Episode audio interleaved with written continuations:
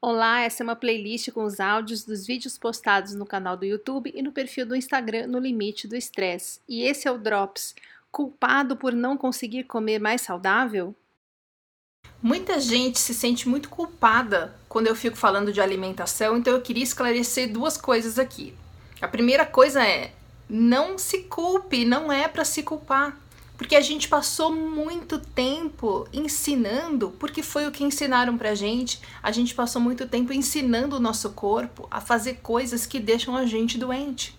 E foi isso durante toda uma vida. A gente não pode esperar que as coisas mudem de uma hora para outra. Se você teve, por exemplo, compulsão alimentar durante a vida inteira, durante um período muito grande, não vai ser alguém chegando falando para você, olha, não pode comer açúcar, que vai fazer você conseguir parar magicamente de hoje para amanhã. Não é de hoje para amanhã que você vai conseguir controlar essa compulsão. Pelo contrário, quando a gente se sente culpado, a gente tende a comer mais porcaria.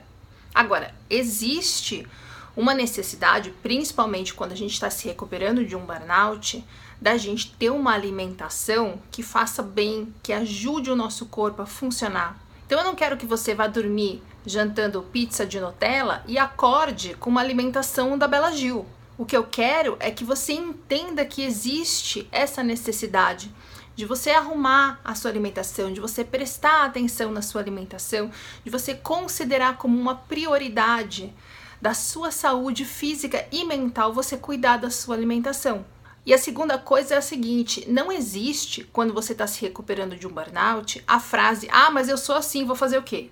Na verdade, burnout ou qualquer outra coisa na sua vida. Se você tem um comportamento que te prejudica de alguma forma, você vai atrás de uma solução.